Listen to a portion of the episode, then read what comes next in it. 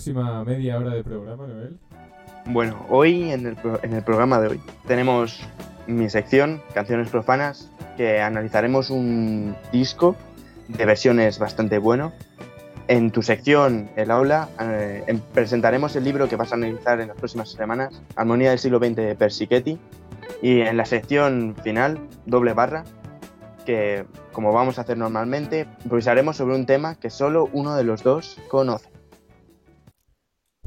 Sin más dilación, vamos ya con canciones profanas.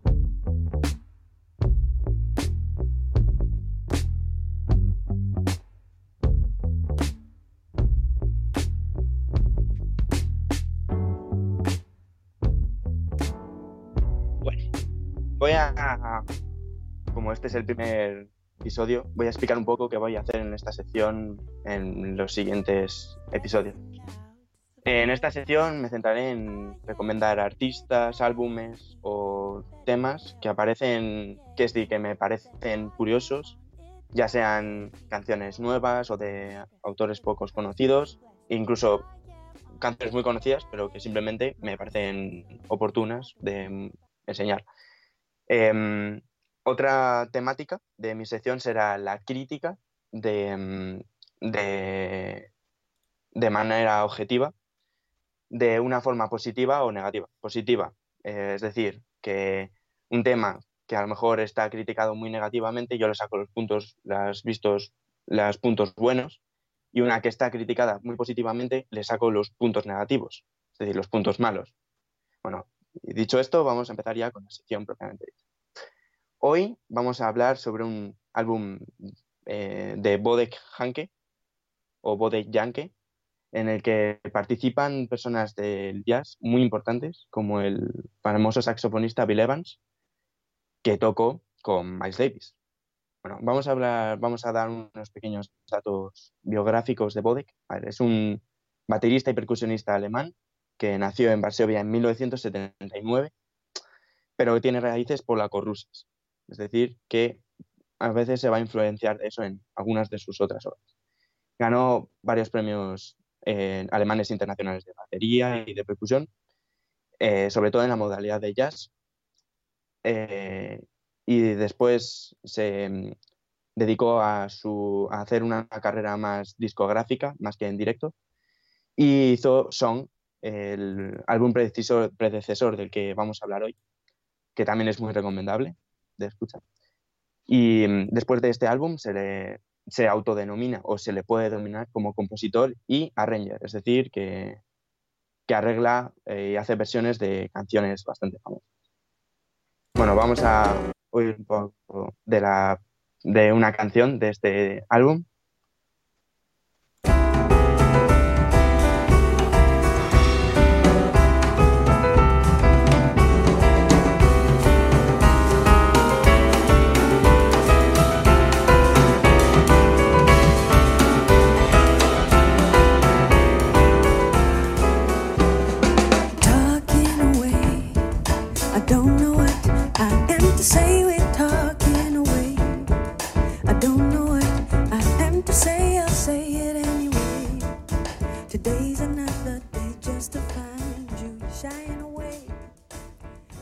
Bueno, como hemos podido observar, es una versión de la famosa canción Take On Me de Aja. Es decir, está clarísimo. Bueno, em, como dice en el perfil de su página web, el álbum que, analizaremos hoy, Song 2, Song 2 se llama, em, es una respuesta moderna del siglo XXI al mundo de los cantantes, cantautores y sus propias canciones. Básicamente eh, muestra desde un punto de vista diferente hits internacionales tan famosos como Take On Me de Aja, que acabamos de escuchar, o What Is Love de Hathaway y otros temas muy, muy conocidos.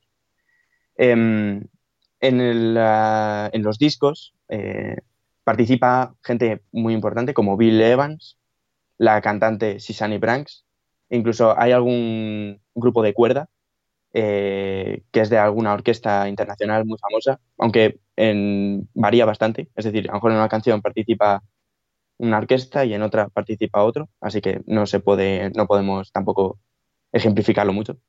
Pero, como aclara Bode, que en su propia página web, eh, la plantilla que la acompaña en las giras, cuando toca en directo, eh, está formada por Sisani Branks, la cantante, Christian Randalu, al piano, Phil Donkey, que toca el bajo, y el propio Bodek, que toca la percusión. Vamos a escuchar, eh, bueno, una canción que seguro que conocéis, del, del álbum Song 2. Rhythm is a dancer, it's a soul companion. You can feel it everywhere. Lift your hands and voices, free your mind and join us. You can feel it in the air. Whoa, it's a passion.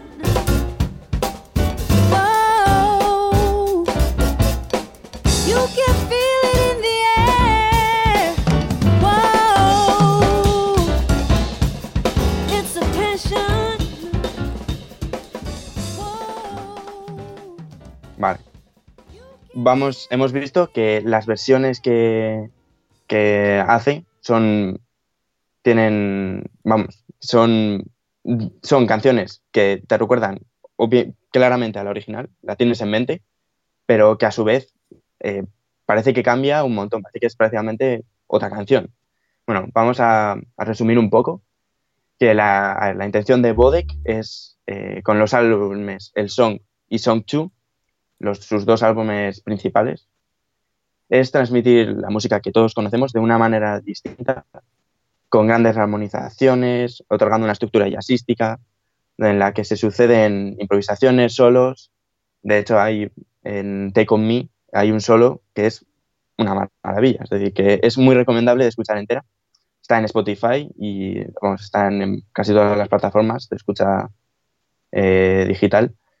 Em, vamos, todo esto lo hace, pero sin dejar de lado la canción original, porque es muy es fácilmente reconocible. Es decir, tú la escuchas y dices, es esta canción, y incluso te da recuerdos si tienes, es decir, asociada a esa canción, te inspira recuerdos y te puede crear nuevos, ya que al fin y al cabo es una canción distinta. Bueno, em, eh, lo que dice en su página web, sobre todo, es que dice que quiere mantener eh, que sea fácil de escuchar, es decir, que no que aunque sea una cover, vamos, una cover, una versión o que esté rearmonizada, eso sea fácil de escuchar, es decir, que puedas mantener la escucha y no irte por las ramas pensando en otras cosas, es decir, que estés un poco centrado, vamos, que sea fácil de escuchar, en definitiva. Em, es un álbum muy recomendable para escuchar con tiempo, es decir, no escuchar dos canciones y cortar una a la mitad, porque son canciones, hay alguna canción larga, de más de siete minutos, y es recomendable escucharlo con tiempo, calmados y mm, dándote dando es decir, poniendo atención en, las variaciones que haces, en las armonizaciones, en los solos, que son muy buenos. Y mm, además, Sunny Branks canta como los dioses, así que es un álbum muy, muy, muy recomendable. Y finalizo mi sección con esto. Ya está.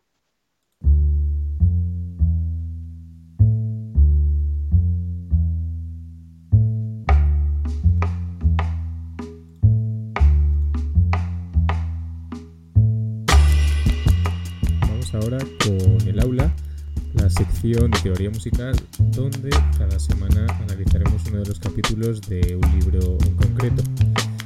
Eh, no puedo hacer sino, eh, de todas formas, Noel, eh, más que reiterar tu recomendación y pedir que lo escuchen porque es muy, muy recomendable.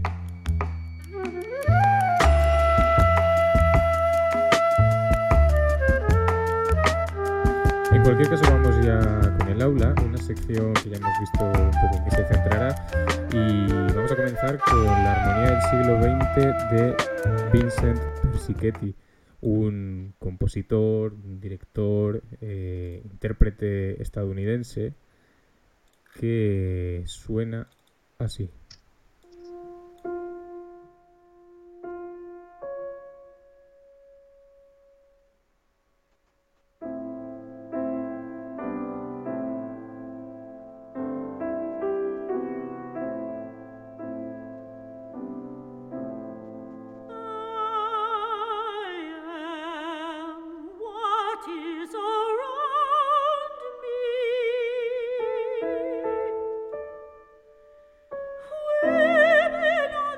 Escuchamos la canción Teoría de su ciclo de canciones para soprano y piano del Opus 50 titulado Harmonium, eh, un ciclo a partir del libro homónimo del poeta Wallace Stevens con el que estuvo a punto de colaborar en una ópera.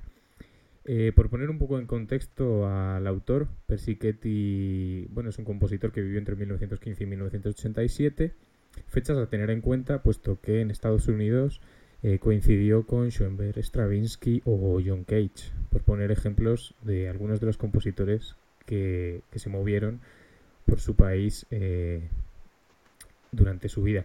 Sin embargo, solo se dejó influenciar de estos tres que he mencionado, nos dice, por Stravinsky, eh, puesto que como consumidor de música en su adolescencia nos cuenta que aprendió a escribir para orquesta gracias a analizar y memorizar las partituras de los conciertos que escuchaba en los años 30, entre los que nos destaca pues Prelude a la siesta de un fauno, la cuarta de Sibelius o la consagración de la primavera de Stravinsky. Sin embargo, a la hora de mencionar profesores de composición propiamente dichos, eh, nos dice que coincidió con tantos que sería imposible mencionarlos a todos y que hacerlo sería caer un poco en el saco de lo ecléctico en el que, sin embargo, muchas veces sí se mueve su música.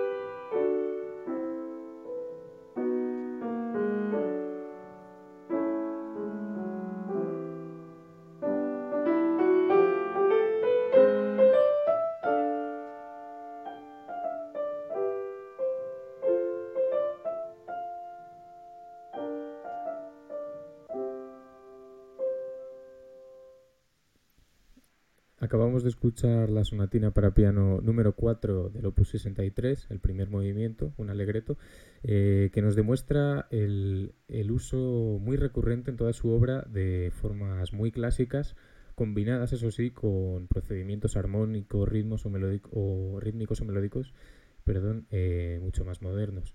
Decía Dalí aquello de no te preocupes por ser moderno, puesto que por nacer cuando has nacido ya lo serás, algo que se ve claramente en el caso de Persichetti, que igual que la segunda escuela de Viena, de la que fue contemporáneo, recordemos, eh, toma formas antiguas y las reinventa, aunque se parece más a Webern que a Berjo Schoenberg en el hecho de que usa obras brevísimas. Ya vemos de esta duraba 42 segundos, escucharemos luego otra de 26. Eh, sin embargo, se centra más en los movimientos breves, más que las obras en sí. Por ejemplo, eh, una de sus cantatas, la cantata de número 2, llamada Winter Cantata. Eh, tiene 12 movimientos, pero ninguno llega a los dos minutos. No fue así su música siempre, pues en la que él denomina su etapa silenciosa, su periodo de juventud, que dura más o menos hasta el 39, eh, buscó enfrentarse al que denomina como problema del movimiento único, aunque reconoce que con diversos fracasos.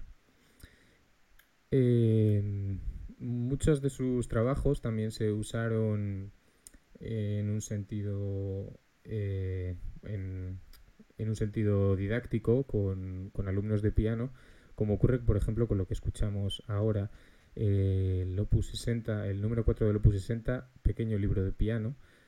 Eh, aunque eso sí nos dice en una entrevista el compositor que nunca fue su objetivo eh, hacer un libro de estudios como si sería su objetivo hacer un tratado de armonía que se pudiera estudiar, como ocurre con él, con la armonía del siglo XX, de la que hablaremos a continuación.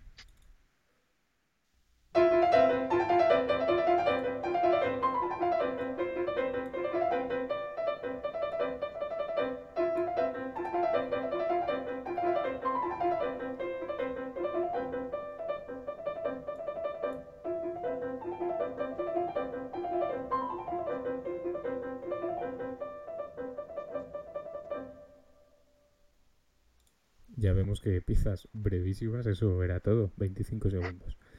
Eh, dice en el prólogo de la armonía del siglo XX algo que será su tesis final, y es más o menos que puedes hacer lo que quieras.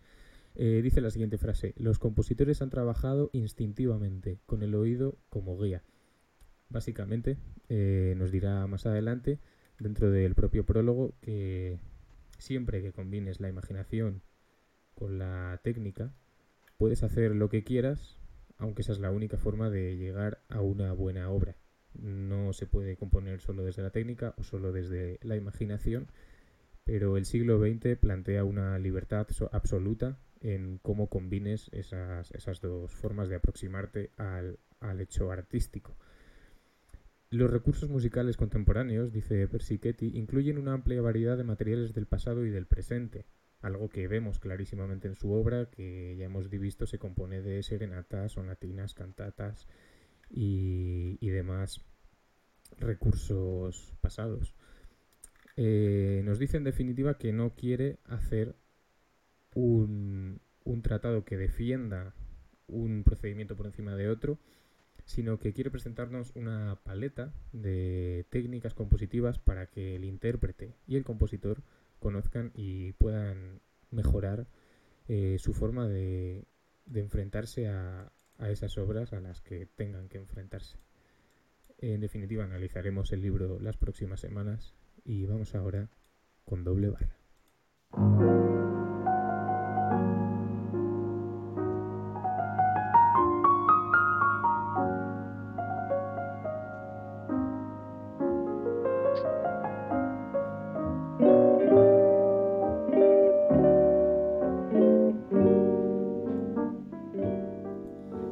Sección eh, buscaremos hablar de un tema en concreto que solo uno de los dos conoce y que presentará a la otra persona.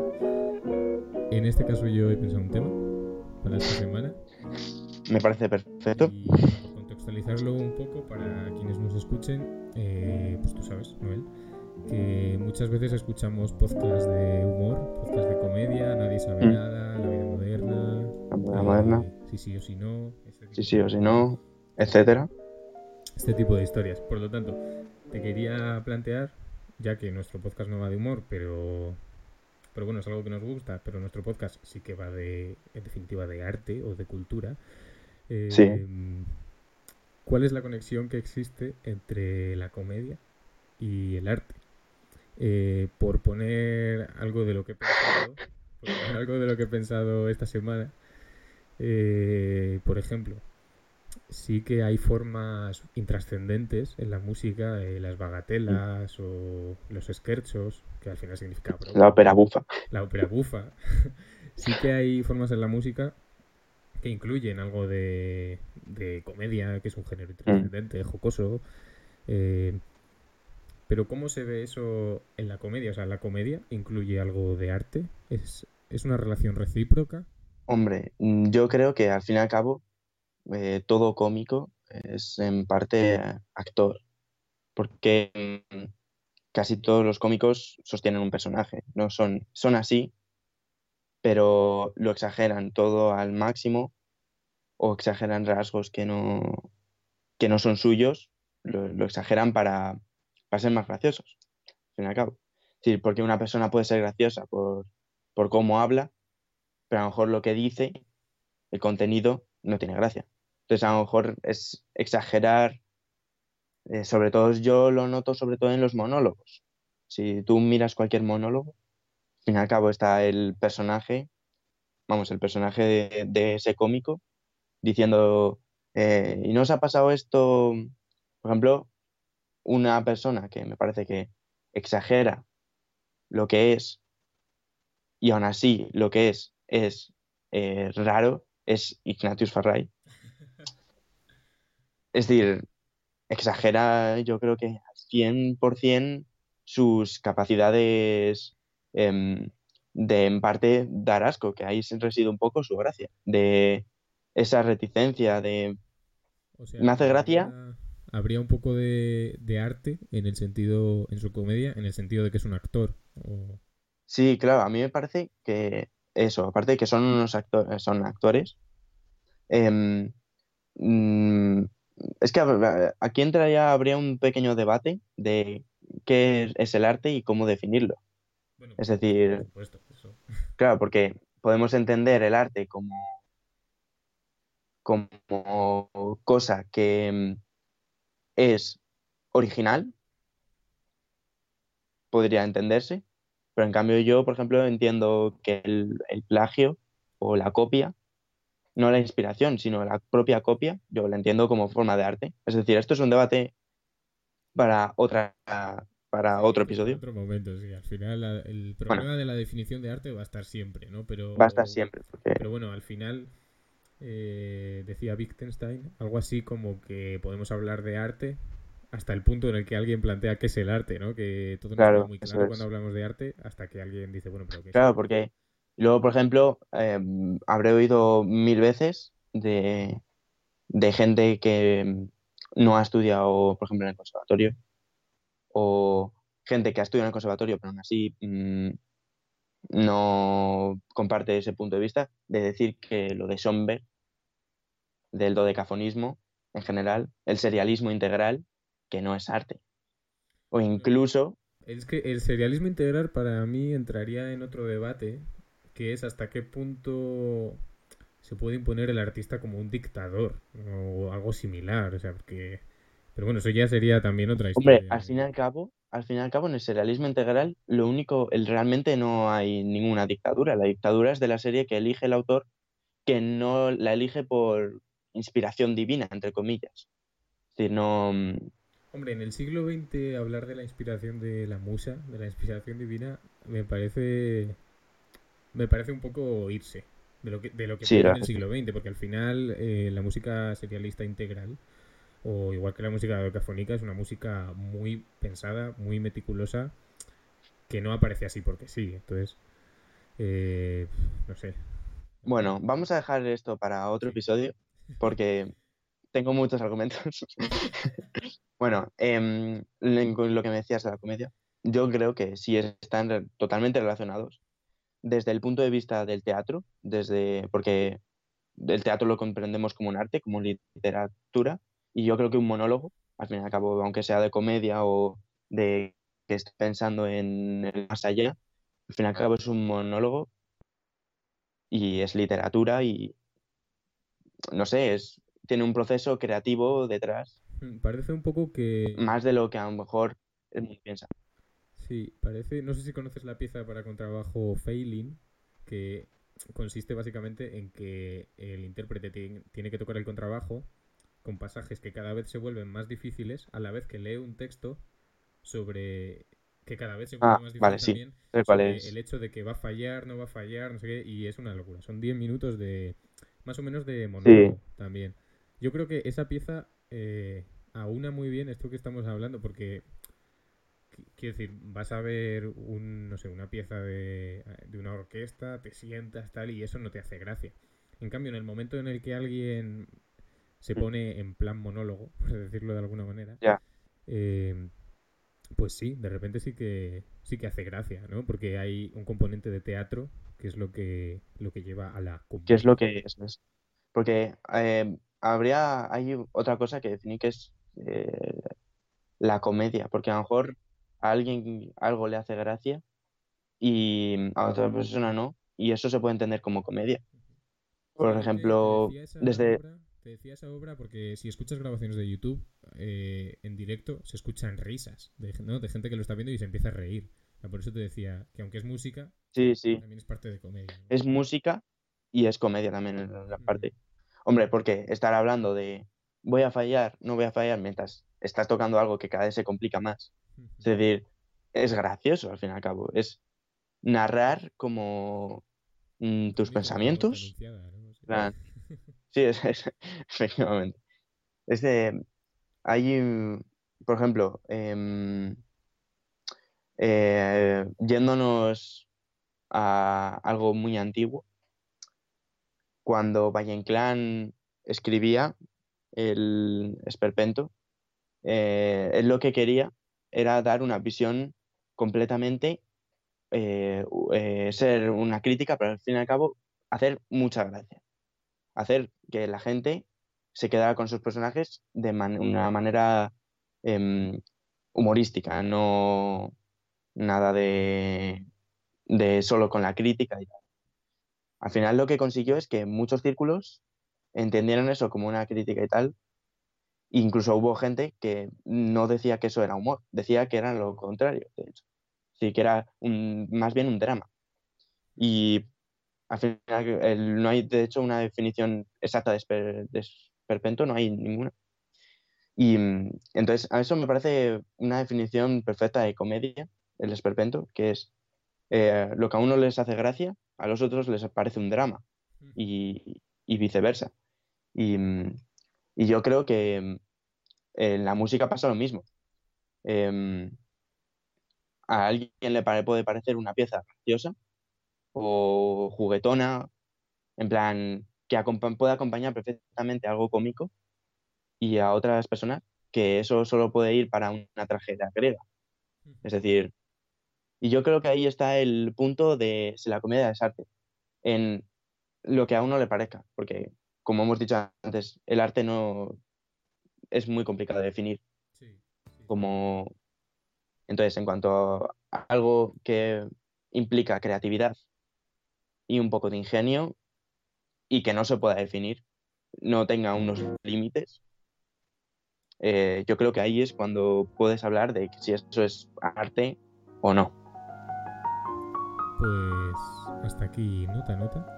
Sí. Eh, el programa cero, programa piloto.